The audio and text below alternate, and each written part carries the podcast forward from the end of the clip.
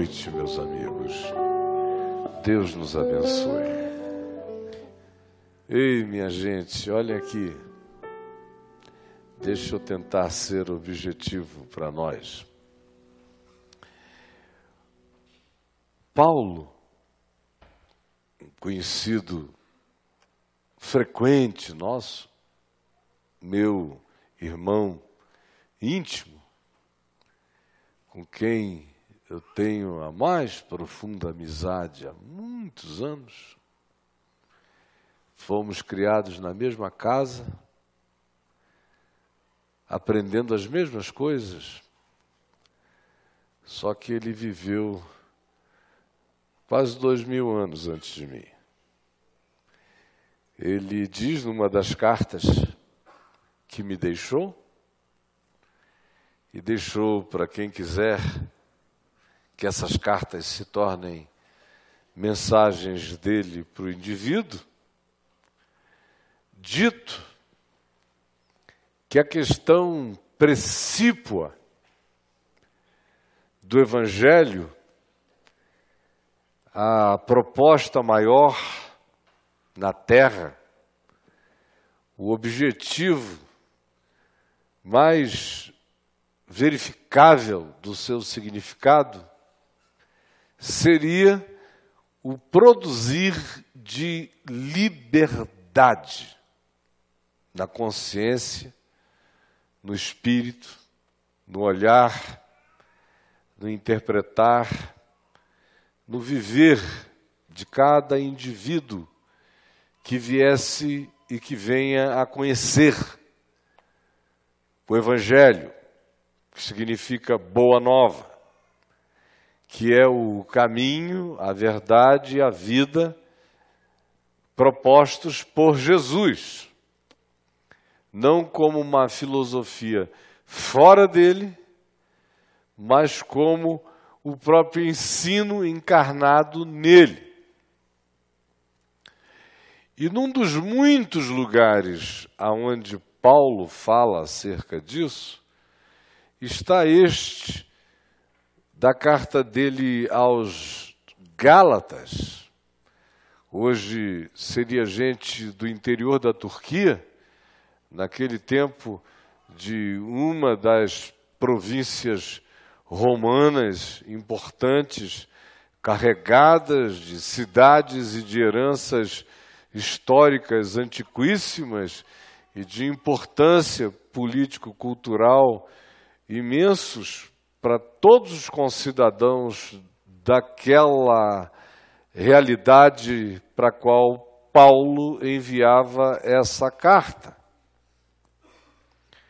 Lugar onde ele próprio tinha estado antes, passado por aquelas regiões diversas vezes, iniciado grupos, igrejas, no sentido original do significado, ajuntamentos de fé, de pessoas que tinham dito: Eu quero que esse seja também o meu caminho, a verdade e a vida em mim. E aqui ele diz, no capítulo 5, dos Gálatas, do verso 1 em diante, exatamente isto que eu acabei de afirmar. Para a liberdade foi que Cristo nos libertou. Você pode repetir isso comigo? Para a liberdade foi que Cristo nos libertou. Só mais uma vez. Para a liberdade foi que Cristo nos libertou. Aí muita gente desavisada imagina liberdade a partir das referências que escolhe. Para a liberdade foi que Cristo nos libertou. Você pode pensar nisso com as categorias que deseja. Se você pensar com categorias romanas antigas, libertos para o bacanal.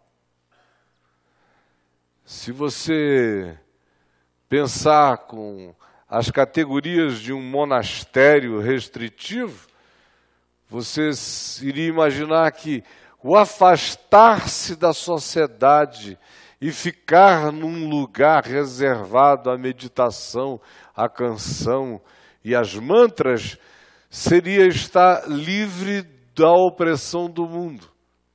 Mas a história provou e a psicologia dessa história confirmou que é onde as pessoas mais se escravizam é na busca de evasão da realidade.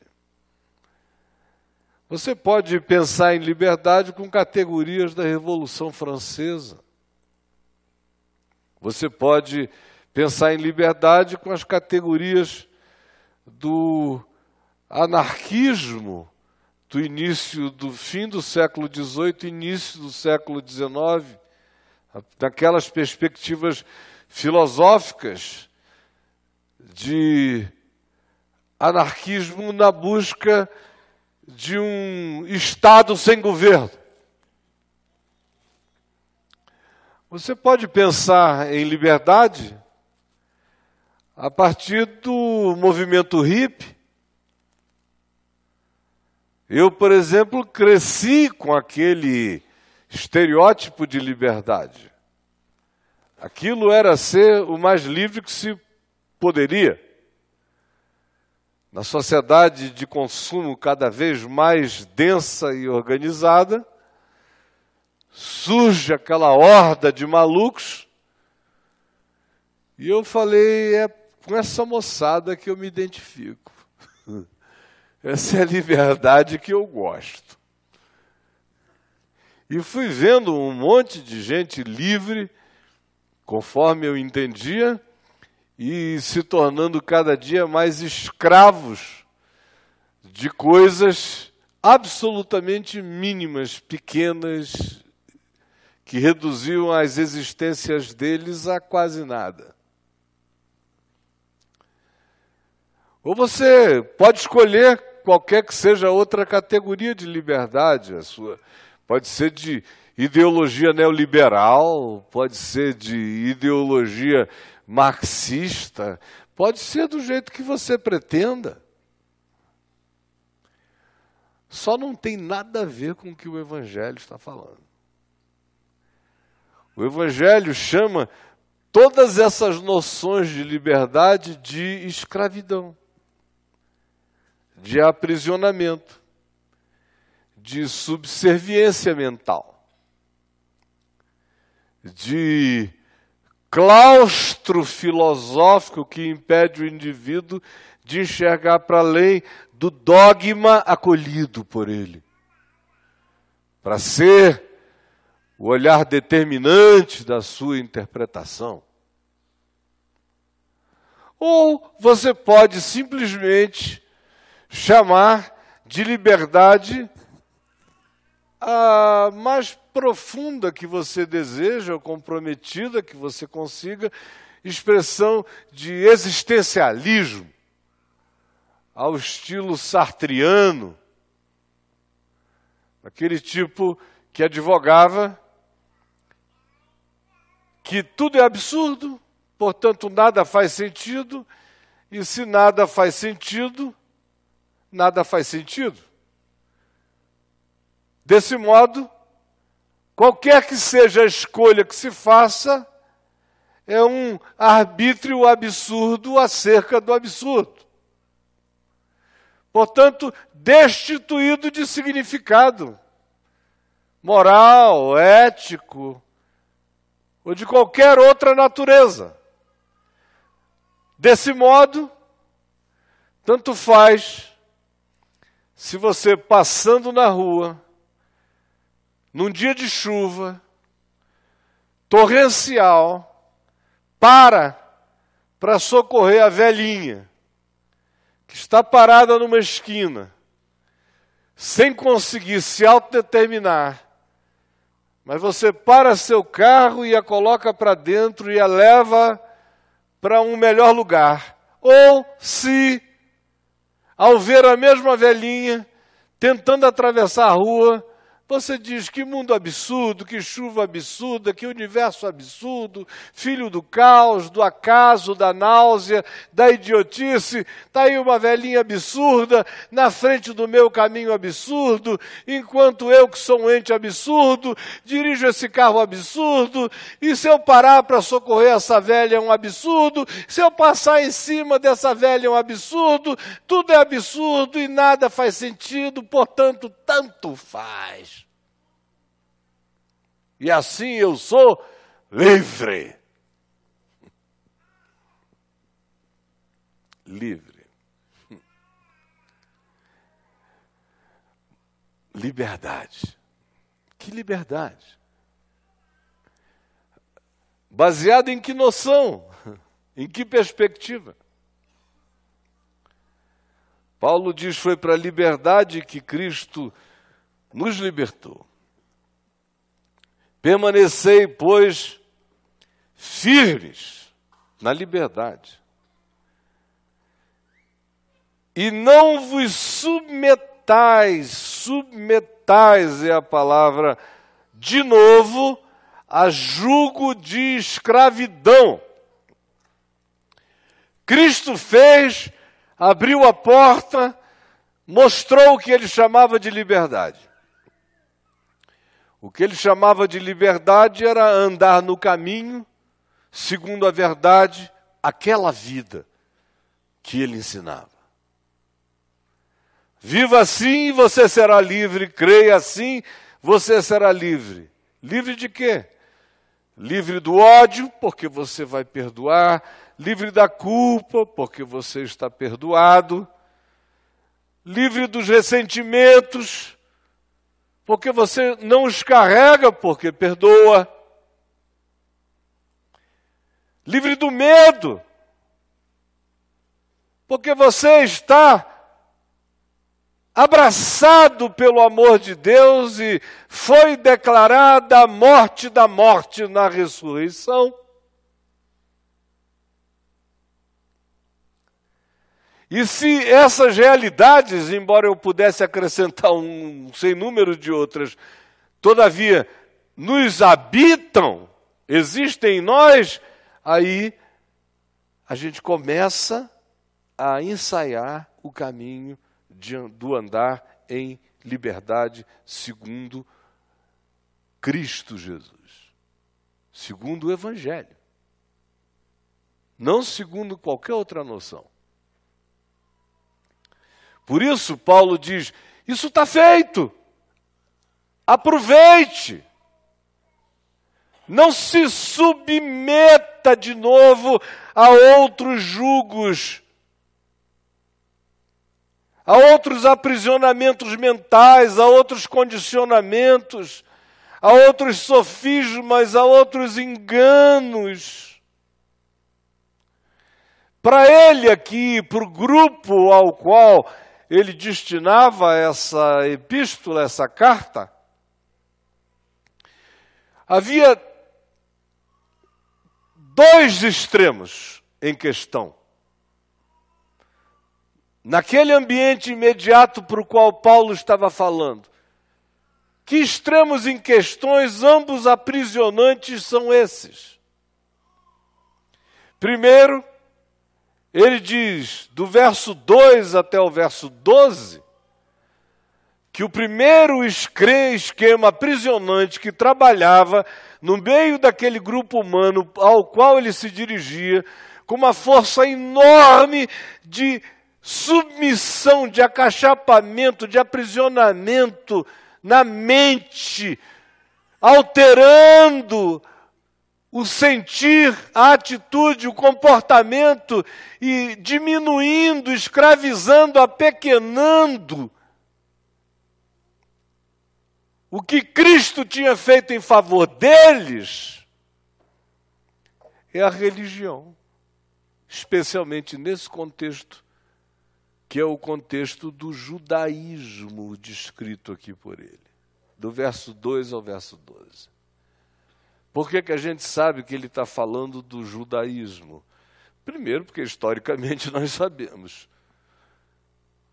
Aquela horda de judeus que andavam tentando desconfigurar comunidades novas que estavam sendo criadas em toda a Ásia Menor, em torno do nome de Jesus. Eles chegavam e diziam: não, isso aí não pode ser assim. Vocês têm que também agregar a isso, pelo menos aí davam o pacotão todo da lei de Moisés. Aí queriam fazer daqueles caras que tinham nascido no mundo greco-romano uns judeus de carteirinha, com o pinto, com a fimose do pinto cortada. Que Deus gosta de gente que não tem cabresto no pinto. Vocês têm que adotar esse negócio. Circuncisão corta, senão Deus não te enxerga.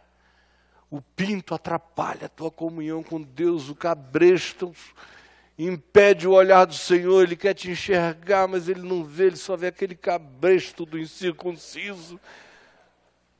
Olha que Deus mais tarado esse negócio, né? Não é à toa que o ocidente cristão ficou maluco do jeito que ficou assim. Então, a religião, a gente vê a ênfase dele no gente que se deixa circuncidar, que se reobriga a guardar toda a lei. Quem faz isso, ele diz, anulou a Cristo, se desligou de Cristo, negou o que Jesus realizou. Se você não discernir, não prestar atenção, ele diz, em meio a toda essa busca de liberdade em Deus, você pode cair na mais profunda escravidão. No mais terrível reducionismo. Porque ou você permanece exclusiva e simplesmente no que o Evangelho chama de liberdade, ou qualquer outra alternativa de acordo com Jesus será a sua escravidão. Portanto, a primeira coisa é perguntar a você: a que você se submete que não é Evangelho? Tudo aquilo a que eu me submeto e que não seja algo que esteja e tenha a ver com a base, com o fundamento, com o espírito do Evangelho, se torna em algo escravizante. A primeira delas é a religião das leis, das observâncias, das moralizações, dos ritos, dos códigos secretos para agradar a Deus, tipo esse tira o selo do cabresto que o Senhor adora. Guarda a lei, toda a lei, cheia de passarinhos para serem mortos, depenados, ovelhinhas, cabritinhos, boizinhos, sacrifícios, dízimos obrigatórios. Vai, faz isso, faz isso, porque você vai ser livre, livre o dia inteiro. E vai andar com aquela presença culposa de Deus na sua vida, com aquela angústia constante de obediência incessante, procurando lá de fora as penugens do dever. Aonde eu estou falhando? Senhor, me revela outro cabrestinho para eu circuncidar. Aí não para de ter cabresto para tirar. Ai, Jesus, tira os meus cabrestos, me circuncida todo. É um inferno. Estou perdido porque não me batizaram ainda. Jesus, sem água ninguém entra no reino dos céus. É um negócio. Ai. Eu estou descoberto, eu estou descoberto, no Santo Antônio do descoberto e não cai água. É uma escravidão. Aí Paulo diz: olha, esse, a admissão desse fermentinho leveda a massa inteira, estraga tudo. Não façam concessões para isto. Foi para a liberdade que Cristo nos libertou. Qualquer outra coisa, ele diz, qualquer outra persuasão não vem daquele que nos chama para a vida em Cristo. E eu confio no Senhor que não alimentareis nenhum outro sentimento. Não alimentareis nenhuma outra impressão.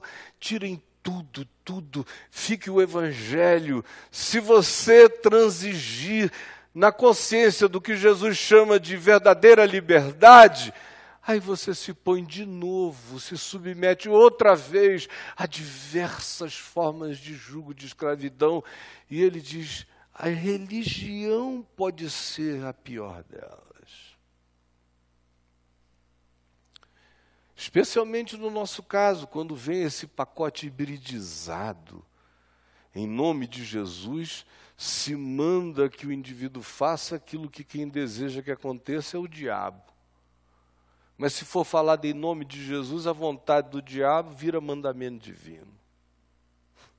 E o povo é todo otário, não sabe o que Jesus disse, nem está muito afim de saber, mas se diz cristão, quer, quer, quer ser mergulhado nas águas, quer uma magiazinha batismal para fazer parte de um lugar, de uma reunião e sair com a presunção de estar imantado e superior sobre os demais cidadãos que ficaram vendo o Faustão. Ah, é ruim demais.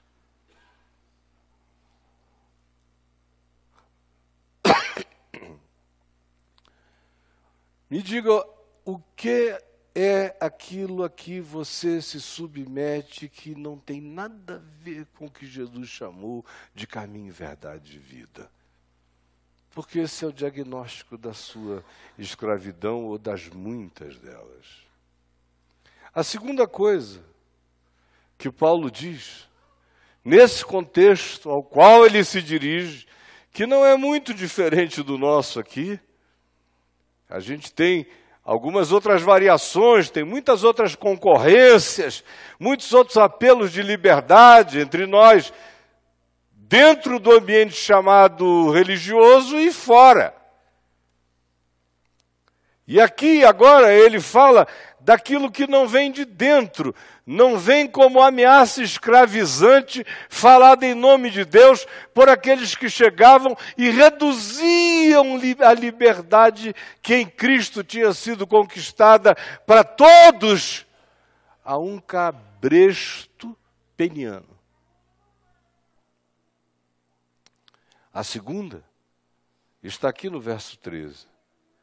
É aquele pessoal que diz, não, eu estou na liberdade, porque graças a Deus eu já entendi esse negócio, essas porcarias aí, bando de conversa fiada, que circuncisão que nada. Sou um cara aberto, cara. Sensível, filosófico. Não tive esse background nervoso, neurótico, judaico, religioso, pitbullizado, tarado de frustração introjetada, por isso, com a capacidade enorme de se tornar perseguidor do próximo, antagônico, que não faz como você faz que ao contrário, realiza todos os tesões que você reprime. Por isso você o odeia, porque você reprime o seu e eles não. Aí você chama isso de minha santidade pessoal. E os outros de os perdidos. E tem aqueles outros que disseram: Eu fiquei livre disso não tenho mais nenhuma dessas referências, por isso eu estou vivendo em liberdade.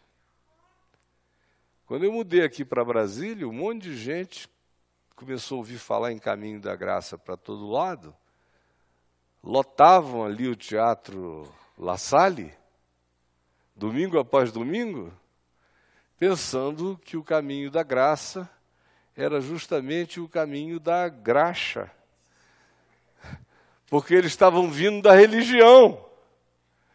Nervosos, neuróticos, proibidos, angustiados, cheios de toques, de tiques, de angústias, de crises de alma, angústias sexuais, repressões, medo, falta de identidade em todos os níveis, culpa de ser. Aí começam a ouvir e vão lá na academia de tênis, a meu convite da Adriana, e nos encontraram, vão lá, e sextas-feiras à noite ou sábado. Depois o Jack começou a ser o organizador, o, o DJ da festa que a gente fazia, a moçada ia aos montes e nós dançávamos alegres. Aí a moçada disse: Poxa, é aqui que eu vou ficar, porque. É, aí sei lá o que, que eles faziam depois da dança, né?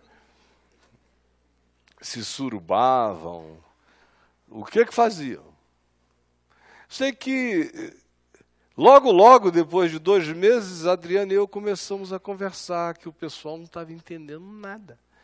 Para nós, aquilo era um exercício de desopilação, desopilamento de crente coalhado, coagulado. Para ver se o cara revivia, era uma espécie de CPR. Um oxigênio de humanidade, de liberdade, de existência. Centenas aproveitaram muito bem. Mas houve uma moçada que até o dia de hoje ainda não compreendeu. E aí o que, é que ele diz? No verso 13. Porque vós, irmãos, fostes chamados à liberdade.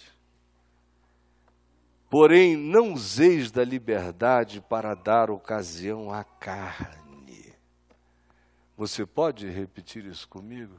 Porém, não useis da liberdade para dar ocasião à carne.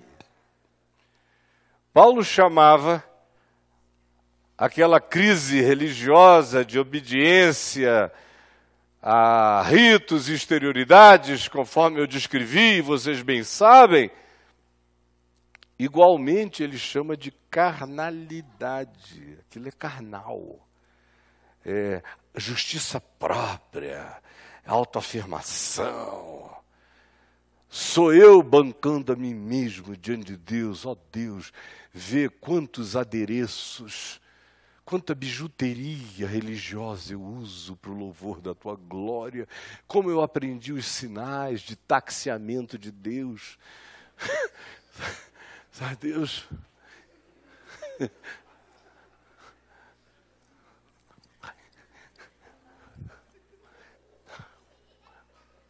Eu aprendi tudo. E de um outro lado, você tem essa moçada do deixa a vida me levar, a vida leva. Deixa, aí vai, entra no trio elétrico em Salvador, com todo mundo fazendo xixi nas pernas, um calor miserável. Aí lá vai o cara, eu estou falando na existência. O trio elétrico foi só uma ilustração boba. Lá vai o cara, onde é que você está indo? Ah, eu estou indo com a vida. Eu estou indo com a vida. A vida de quem? Sei lá é de todo mundo. É nessa direção que o povo está aí. Vamos lá. Aí, aí, Jesus. Cara.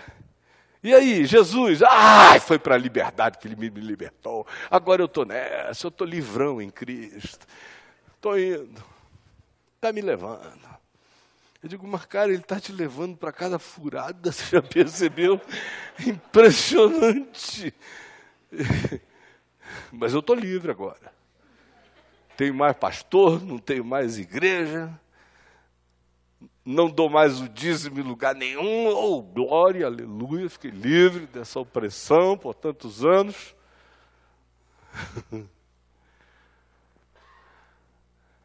Foi para a liberdade que Cristo nos libertou. Porém, não useis da liberdade para dar ocasião à carne, sediantes, servos uns dos outros pelo amor. todo o conceito do que seja ser livre está reduzido quase como é igual a mc ao quadrado da existência a isso aqui. Sede antes, servos uns dos outros pelo amor. Isso não tem nada a ver com o que nenhum código de mandamentos manda e não tem nada a ver com expressar, ventar de maneira louca, inconsequente, irreflexiva, entregue ao fluxo dos fluidos da loucura. Não. Eu só sou livre se consigo te enxergar. Eu só sou livre se consigo te respeitar. Eu só sou livre se consigo ter consideração por ti. Eu só sou livre se eu puder te servir, te ajudar. Eu só sou livre se a minha vida carrega essa finalidade. E se eu me alimento desse sentido que o que me mantém em estado de liberdade é te amar, é te considerar, é te reverenciar. É não existir voltado exclusivamente para mim. Eu me admito, eu me considero, eu me amo como a mim mesmo eu te amo também. É só nesse equilíbrio entre o amor que eu tenho por mim e o amor que eu tenho por ti, e a saudável equivalência não egótica dessa percepção, é nessa vereda que a liberdade anda. Fora dela, em qualquer direção, eu mergulhei na escravidão. No primeiro caso, pela idiotice da presunção, que é o que a religião advoga e propõe psicologicamente, sem que as pessoas notem. Ou livre do devaneio da entrega ao capricho das minhas mais obscuras pulsões, que é a segunda alternativa. Se eu não entender que é no meio que anda o Evangelho, servos uns dos outros pelo amor, eu nunca conhecerei liberdade. Porque toda lei se cumpre em um só preceito, a saber, amarás o teu próximo como a ti mesmo. A única obediência que a liberdade pede é essa amarás o teu próximo como a ti mesmo. A verdadeira liberdade não é sem mandamento, ela tem um mandamento: amarás o teu próximo como a ti mesmo. A verdadeira liberdade não é sem mandamentos, ela tem um mandamento: qual é? Amarás o teu próximo como a ti mesmo. Se vós, porém, ele diz, vos mordeis e devorais uns aos outros, vedes que não acabeis mutuamente destruídos, vocês vão acabar se comendo vivos. Eu gosto dessas ironias de Paulo. Aqui na frente, dois versos antes, ó, no verso 12, ele está tão pau da vida quando ele vem descrevendo essa coisa do cabresto. Ele vai ficando com ódio, né? porque ele foi um defensor do cabrestinho, do da circuncisão. Quem não circuncidasse, circuncidasse, não carregava a marca de Deus. Ele foi fariseu de fariseus da escola de Gamaliel, um dos mais respeitados estudantes do tempo dele. Ele estava na Oxford do farisaísmo. Então imagina como Paulo sabia tudo de cabresto, até como cortar, onde, não, tá aqui, apresenta para o Senhor, mais um, um salvo. Esse aqui não levantou a mão, eu tirei o cabresto, aleluia, ó, mais um. Entre nós, levanta a mão. A esquerda não serve, tem que ser a direita. Da destra de daqui. Lá naqueles dias, mais um cabresto para a coleção de Deus. Aleluia. Então aqui ele diz: Oxalá até se mutilassem os que vos incitam à rebeldia.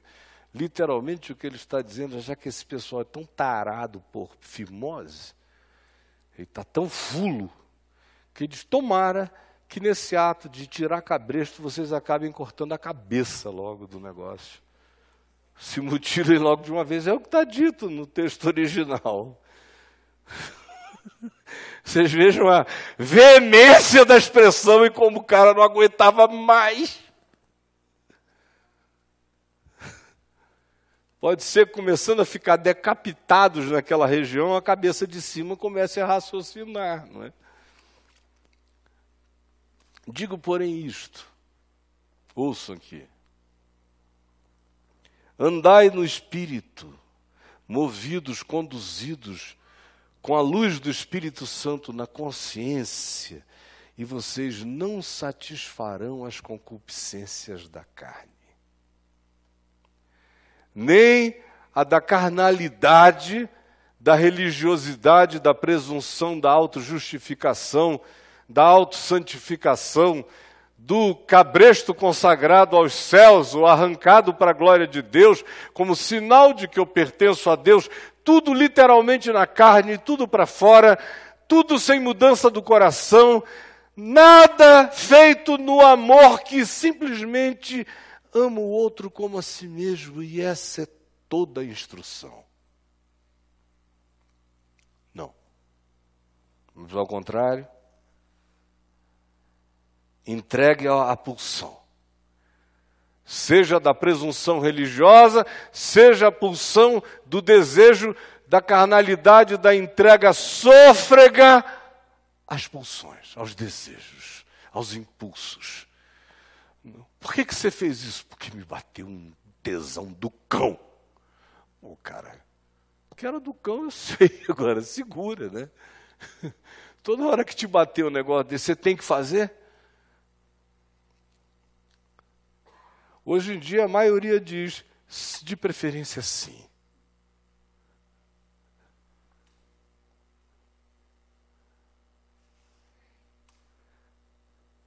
Andem no espírito e jamais satisfareis a concupiscência da carne. E você diz o que é isso? É ir para uma reunião pentecostal e aí ser batizado do Espírito Santo com o fenômeno do falar em línguas e ter uma catarse de algum tipo bem estriônica e chorar, chorar, chorar, chorar. Aí a partir daí eu não vou mais satisfazer as concupiscências da carne. Me diga se você acha que isso é verdade, que é assim que acontece. Ah, vai enganar outro. É só olhar em volta. Eu não satisfaria as concupiscências da carne se eu escolher, se eu escolher ser servo teu servo da vida em amor. Quem faz essa escolha, escolheu o Espírito. Quem não faz essa escolha, não escolheu o Espírito, escolheu a carne. Porque a carne, que não é o corpo, é um complexo de realidades, todas elas vinculadas a produzirem a vontade egótica da autossatisfação, acima de tudo, sobretudo e para além de tudo. Isto é a carne, ou da autoafirmação, ou da arrogância, indo da religião à libertinagem, tanto faz, isto é a carne. é o que está presente em nós, pulsando o tempo todo aqui. Carne, carne, carne.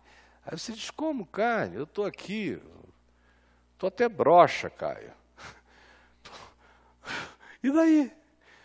Carne não tem nada a ver com a sua potência. Tem a ver com quem você é.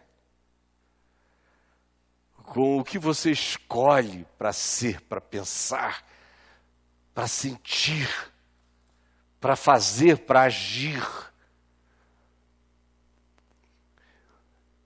Sobretudo começa com quem é você no mundo dos seus pensamentos e quem é o seu próximo nos, diante do seu olhar. Como você divide o mundo. Se você não enxergar conforme se disse que o caminho da liberdade é esse, servir uns aos outros em amor, porque todo o cumprimento da lei se resume a isto: ama o teu próximo como a ti mesmo. Se não for por aí e nessa vereda, é carne. Olhe só. Porque a carne milita contra o espírito, e o espírito milita contra a carne, porque eles são opostos entre si. A carne deseja a autoglorificação, o espírito deseja a verdadeira liberdade dos filhos de Deus, para si e para todos. A carne se dedica ao que tem significado físico, ao que tem significado no apetite dos desejos, das satisfações imediatas, da autogratificação, da arrogância promotora da nossa autoexaltação. A carne tem a ver com o nosso desejo de manipular, de determinar a existência do próximo. A música é bonita, mas se você puder desligar, eu agradeço. Pois não. Mas, carne é isso. Carne é o que facilmente uma pessoa sente na hora que o telefone começa a tocar e você não consegue parar, você, se não tomar cuidado, entra na carne. Reage na carne.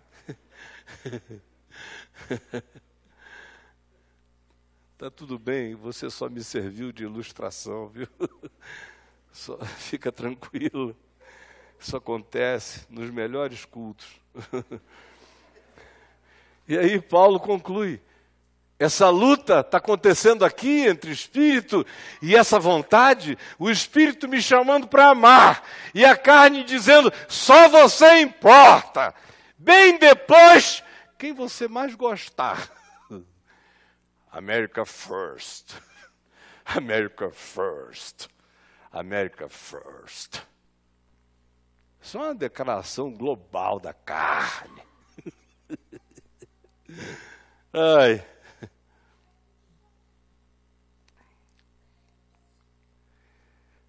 E Paulo diz: o, o, espírito milita contra esse desejo animal, mamífero, predatório, desgovernado, emulado, estimulado pela ansiedade de possuir, que nenhuma besta da terra tem, mas os humanos possuem.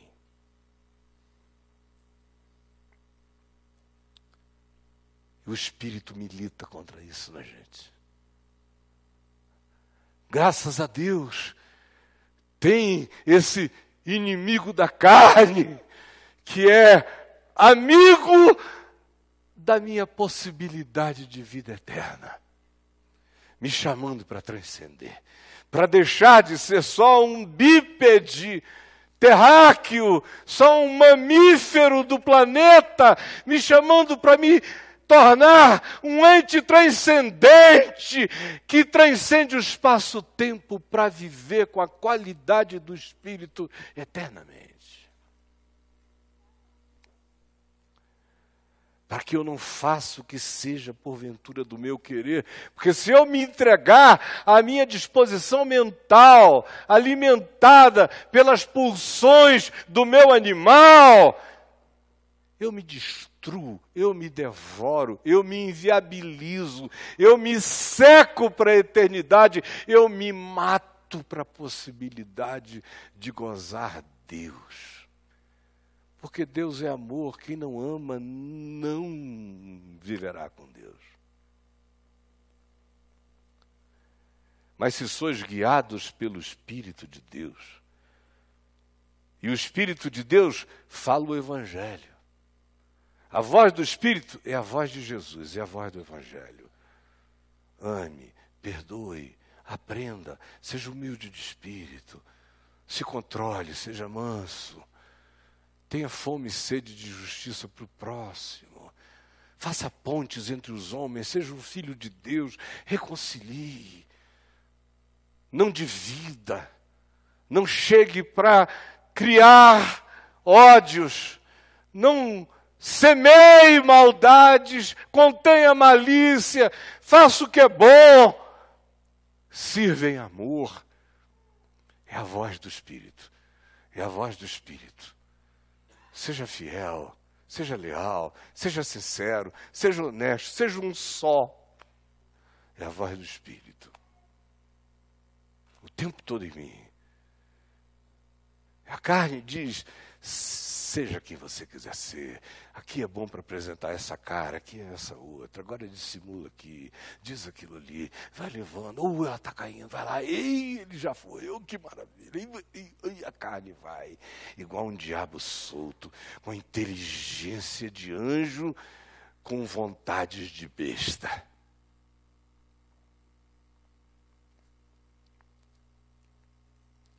Aí você diz, me explica melhor. Paulo diz: ora, olha aqui para mim, preste toda a sua atenção, eu prometo que eu acabo em 15 minutos. Ora, as obras da carne são conhecidas. Tudo que a gente vê, assiste, a gente compra o produto das obras da carne, é o que se vende no planeta. As obras da carne são conhecidas. Todo mundo conhece. A maioria adora. A saber, prostituição. Aí a moçada que está aqui de boba, estou fora dessa. Você é que pensa. Aqui não tem, provavelmente, nenhum garoto de programa Talvez não. Nenhuma menina de programa. Mas Jesus não achava que a prostituição final da vida era essa das garotas de programa. Aliás, o Evangelho é explícito quando diz que ele não se dava bem com os fariseus, com o pessoal do cabresto, que tinha fixação no pinto, que pagavam as garotas de programa escondidos. Mas ele aceitava comer, jantar com as garotas de programa e com os pecadores da noite. A ponto de dizer para o pessoal do cabrestinho que as meretrizes, prostitutas, pecadores, piores da sociedade, os precediam no reino dos céus. Você vê como a noção de prostituição é muito mais profunda no Evangelho. Aí tem um monte de mulher que se casou no espírito da prostituição. Hoje eu estava lendo uma reportagem com a Adriana, melhor ela lendo para mim, aí um babado aí. O cara, quando quis conquistar a menina, mandou uma foto uma réplica da foto que ele tinha arrematado sobre ela quando ela era uma modelo nova. Mandou uma réplica com um anexo dos bens e posses dele, incluindo quantos milhões de dólares ele tinha guardado e tal, e disse: Você não quer se juntar a mim? E ela foi. E acabou tudo na delegacia. E ainda não acabou. Agora, o que, que é isso? Foi uma escolha de amor? é. Não, infelizmente o nome disso é prostituição. E há muitas outras formas de nós nos prostituirmos. Prostituição não significa só vender meu corpo em troca de dinheiro. Isso aí é a mais básica e a mais inocente de todas elas. A grande prostituição é da minha alma, é quando eu sou um ser à venda. Em todos os níveis. Quando alguém compra meu pensamento, minha ideologia, minhas ideias, e eu as defendo, ou implanta em mim o que queira, desde que o implante seja feito à base de din-din. Aí eu penso que queiro. Eu defendo o que seja necessário. O Congresso, o que é o Congresso Nacional? É uma casa de prostitutos, com raras exceções. Porque todo mundo ali está aprovado, quase todo mundo está à venda. As obras da carne são prostituição, impureza, luxúria, lascívia. É aquele, aquela atitude permanente de um, um pensar animal, desejoso, salivante, mentalmente, que não cessa o ciclo da imaginação que só enxerga o outro como um objeto a ser comido, devorado, usado, sugado e descartado. Obras da carne. Idolatria. Que não é só essa bobagem de se ajoelhar na presença de um boneco de gesso, de pau, ou folhado a ouro. Essa é a, é a Disneylândia da idolatria. A idolatria é qualquer coisa que põe qualquer coisa num lugar de significado que a coisa não tem. É idolatria. E quanto maior seja a atribuição de significado ao que a coisa não tem, maior a idolatria. E quando aquela coisa ganha o significado de um Deus, de primazia absoluta, de determinação da minha vida, eu mesmo que odeio os ídolos, sou um idólatra. Sem falar que o Novo Testamento diz que a maior idolatria é o amor ao dinheiro, ao poder, ao ter, ao possuir, ao controlar. A maior idolatria é a de mim mesmo, é o culto de mim mesmo, do meu ego. A maior idolatria é me dar razão sempre e em tudo, tudo que seja em favor do meu capricho. Isso é idolatria. Feitiçarias. Essa aí que a gente conhece aqui no Brasil é a bobinha também, não é? Essas convencionalmente chamadas feitiçarias. Hoje já não tem mais nem o charme da panelona. Né? No passado, a feitiçaria, na maioria das vezes, era feita com, com poções.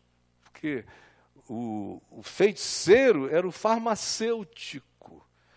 A palavra grega farmaqueia, ali para feitiçaria,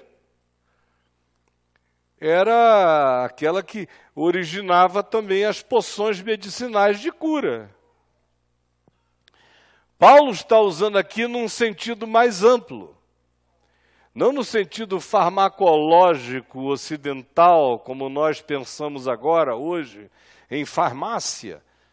Mas, para ele, a farmaqueia tinha a ver com a tentativa direta de usar qualquer que fosse o esquema espiritual, a mecânica espiritual, a intervenção espiritual, para manipular a existência de outro ou de outros na direção do que se desejasse, fosse em nosso favor, fosse contra eles, fosse numa manipulação para tentar se conseguir um objetivo imediato, ou fosse na direção de desejar e tentar provocar a morte do outro, ou qualquer outra sorte de intervenção, era o recorrer a estágios supostamente superiores e a forças superiores para fazer do outro meu objeto de manipulação, de intervenção e de controle.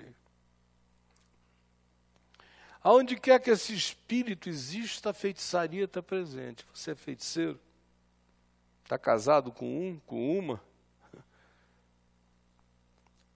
Nesse sentido, desculpa, tem um monte de feiticeiro aqui. E assistindo a gente na Vem VTV, ih, muito feiticeiro. Tem gente que vive da magia, de eu vou tentar, ou seja, da, da magia da sedução pessoal ou de qualquer outra forma de feitiçaria, de intervencionismo, de apelo a qualquer que seja a ajuda das trevas, de qualquer que seja o domínio oculto, não interessa. O que interessa objetivamente é a realização do meu desejo. Feitiçaria. E mais do que isso, inimizades. Que não é assim, ah, eu estou chateado com fulano, com fulano. Não. É aquele patético e eternal, estou de mal para sempre mesmo, assim, aquela coisa de palhaço odiento. Quanto mais adulto o cara é, ele se torna um, um ente de inimizade. Vocês conhecem alguém que é inimigo de qualquer outro, praticamente. Eu conheço. E conheço alguns que não são tanto assim, mas carregam dentro de si o espírito da inimizade seletiva. Só que nesse sentido eles selecionam uns pouquinhos para não serem inimigos e são inimigos dos outros todos. Crente sofre muito disso. amigo do pessoal da congregação, inimigo do mundo. Quem não é desse grupo aqui é meu inimigo. E cito o Salmo 139 até hoje, depois de Jesus mandar amar o inimigo, orar pelo que nos persegue, o cara ainda pega aquele versículo único obsoleto daquele salmo, que diz: Não aborreço eu, Senhor, os que te aborrecem? Aborreço-os com ódio consumado. Para mim são inimigos de fato e fazem disso a sua espiritualidade da morte. Inimizades, porfias. Olha como a gente vive na sociedade da carne. Você chega em praticamente qualquer lugar, o estímulo é a porfia. Ah, só que a gente chama isso de alto grau de competitividade. Mas é porfia mesmo. Ninguém trabalha para se superar, é todo mundo olhando para o lado, para o outro. Porfias, ciúmes, que é o culto do eu a tal ponto que o outro não tem direito de existir é a síndrome de onipotência elevada à dimensão luciferiana que quer consumir o outro para si. Não são ciúmes justificados, são posses que designam para o outro estado de inexistência, pertence a mim, e se espernear que tendo algum tipo de identidade própria, eu sufoco e engulo. Isso é obra da carne. Ciúmes em todos os níveis. Coisa mais patética que eu conheço é gente que tem ciúme de quem faz bem aos filhos da pessoa. Eu digo, o que, que você gostaria que ele fizesse? Que ele desse uma surra no teu filho por dia só porque você não está mais casado com a mãe dele? Ele é criado agora por um bom padrasto de quem ele gosta. Você preferia o quê? Que o cara fosse mal, tornasse a vida do seu filho um inferno, para você não sentir ciúme?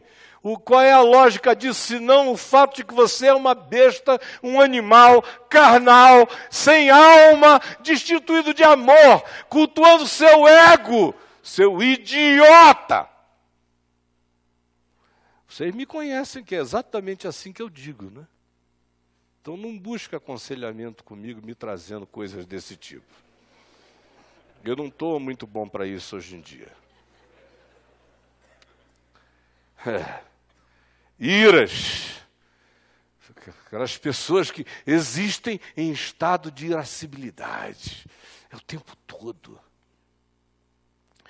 E não é por causa de disfunção hormonal, é decisão mental mesmo. Acham que existir irado lhes dá poder. Todo mundo fica com medo. Ele chegou com que grau de ira hoje? Você já trabalhou num lugar assim? Ou é casada com esse cara? Ah, tem gente aqui que conhece isso em casa, com o marido.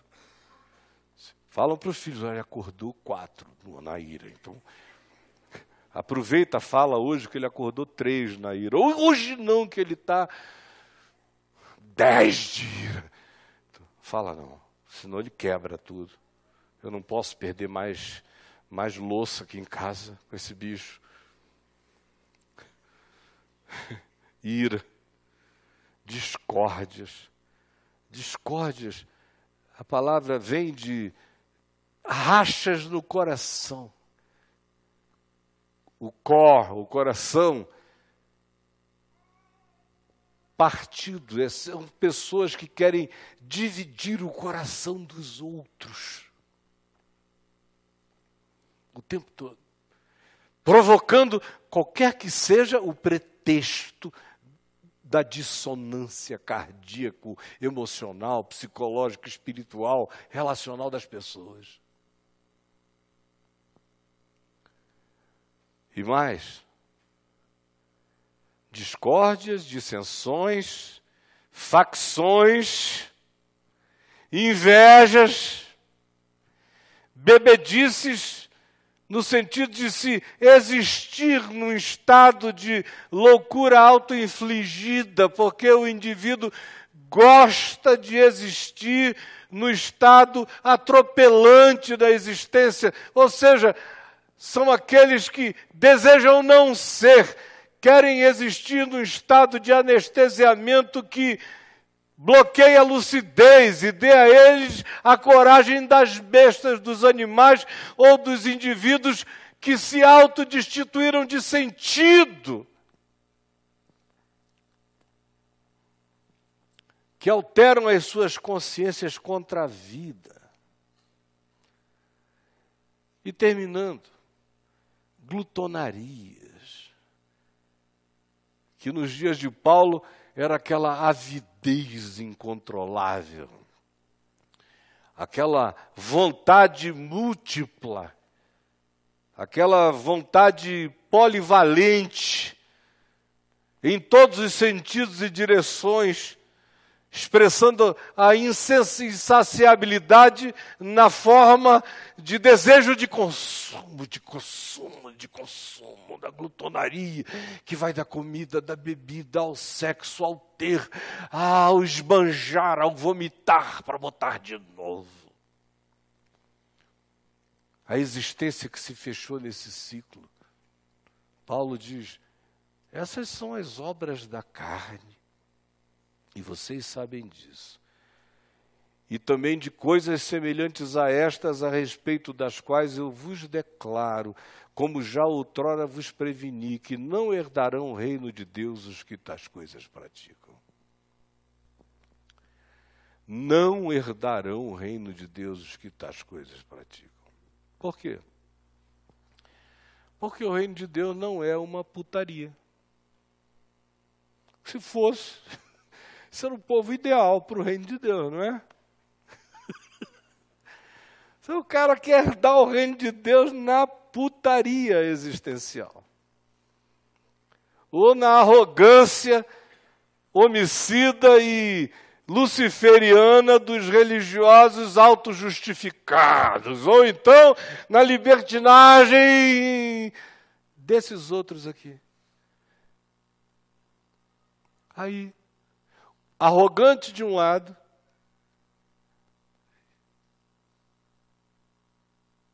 e Pierrot de putaria do outro. Tá esses dois aí dizendo: "Ah, eu amo o reino de Deus. Venha o teu reino. Seja feita a tua vontade, assim na terra como nos céus." É uma sacanagem. É brincadeira, é sarcasmo, é blasfêmia o que vocês estão fazendo. E diz que quer herdar o reino de Deus, herdar. Herdar, herdar é coisa de filho. O cara quer ser filho de Deus assim. Eu sou um filho de Deus, aleluia.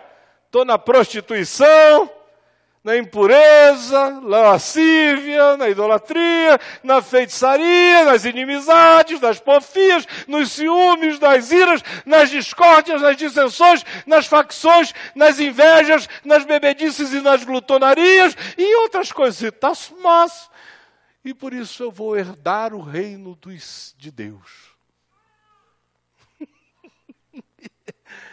Cara, eu conheço um sujeito que nasceu para ser teu pai. Você está perdido, não achou ainda a sua família, está se sentindo órfão, está confundindo os pais. Tem um cara que do jeito que você é, você nasceu para ser filho dele e ele nasceu para ser teu pai. Procura. Olha, não precisa, ele já te achou. Mas a nossa maluquice é tão grande que a gente vive assim e diz que quer herdar o reino de Deus. Herança é para filho. Porque se Deus não é assim, e Ele não é assim, ele é amor, e a maneira de eu ser no mundo tem que ser te amando e amando a mim mesmo. É a única vereda de caminho de um filho de Deus na terra. Mas se Deus não é assim, desse jeito, eu não sou herdeiro de outra coisa a não ser da coisa que eu sou. E essa coisa que eu sou, se eu sou assim, mata. Viva assim e eu garanto, melhor cenário para você será não herdar o reino de Deus. É o melhor. Se terminar aí, tá bom. Se você não herdar e morrendo morrer, como diz lá o hebraico em Gênesis 2 e 3, no dia em que tu dela comeres morrendo, morrerás. Se for aquilo, está de bom tamanho para ti, porque pelo menos você caiu logo do lago de fogo, no lugar da extinção. Você não é, não sabe que foi e acabou. Melhor cenário. Agora, reino de Deus, vida eterna, gozo do Pai. Não, não, você não vai, eu não vou. Ninguém que escolha existir assim, que cultue a vida assim, que diga que isso é existência, que isso é liberdade, que esse é o modo de ser, que o outro está aí, cada um se vire. Se for gostosinho eu pego mesmo, se estiver dando mole eu apanho e ponho no bolso, não interessa.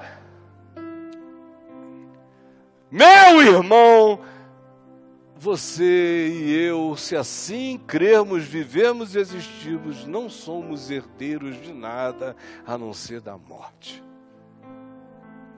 E tomara que em morrendo, morrendo, morramos.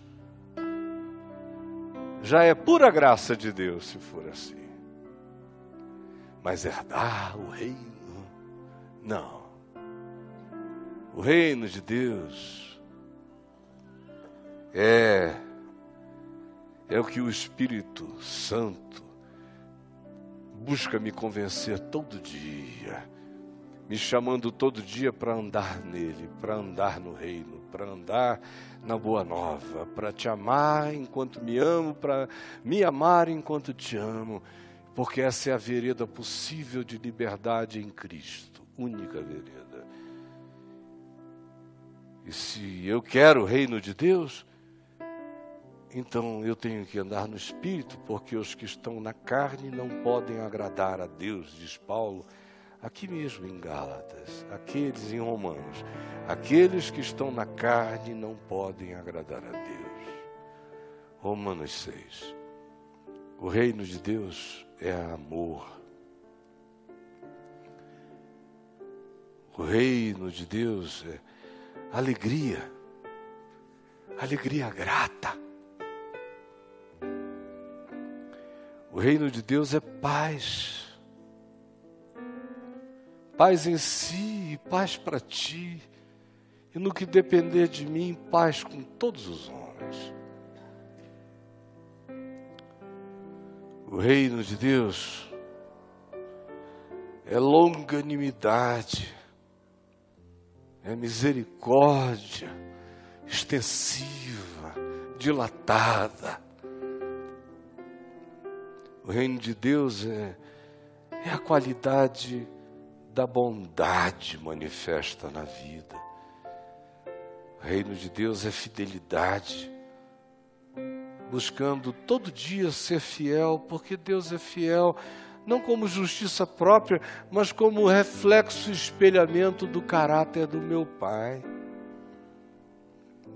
O reino de Deus é mansidão, é pegar esse bicho, se a palavra grega é essa, esse bicho esse animal, esse potro selvagem e colocá-lo sob controle. O reino de Deus é domínio próprio, é, é a supremacia da consciência sobre a animalidade. É o arbítrio do amor contra a paixão do culto a si mesmo. Esse é o reino de Deus. Esses são os herdeiros do reino de Deus. Ame o reino, ame a Deus que é amor. E viva como um filho do amor de Deus. E você é um herdeiro do reino de Deus. Escolha a presunção ou escolha a autoglorificação do seu desejo, do seu capricho, da sua besta, e você será enterrado, e o melhor cenário é que a terra acabe contigo. Porque basta. Basta de uma miséria de existência como esta. Mas vida eterna só existe aonde o amor cresceu. Vamos ficar em pé.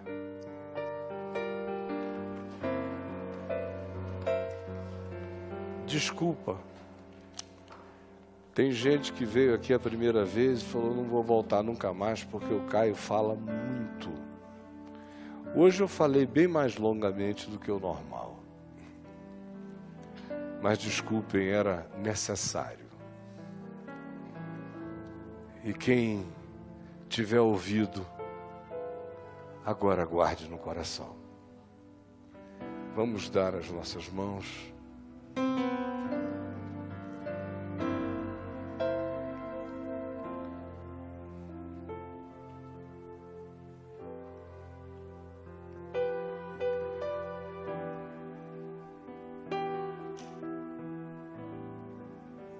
a oração dos filhos do reino, que também é a vida deles, é a vontade deles, é o sonho deles, é a aspiração deles, é o caminho deles, diz assim: Pai nosso que estás nos céus, santificado seja o teu nome.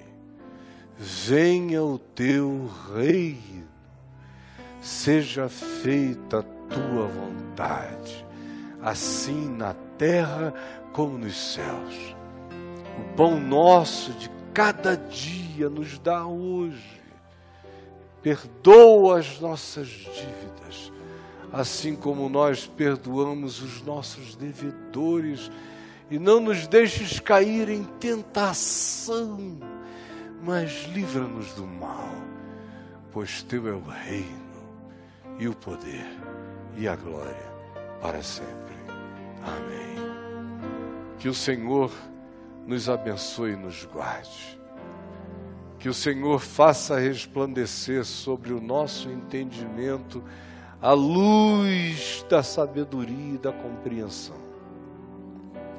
Que o Senhor sobre nós levante o seu rosto e plante em nós a sua paz. E essa avidez por produzirmos o fruto do Espírito Santo, escolhendo andar em amor todos os dias da nossa vida e em obediência simples ao Evangelho, servindo uns aos outros na vereda da liberdade, hoje e sempre. Amém.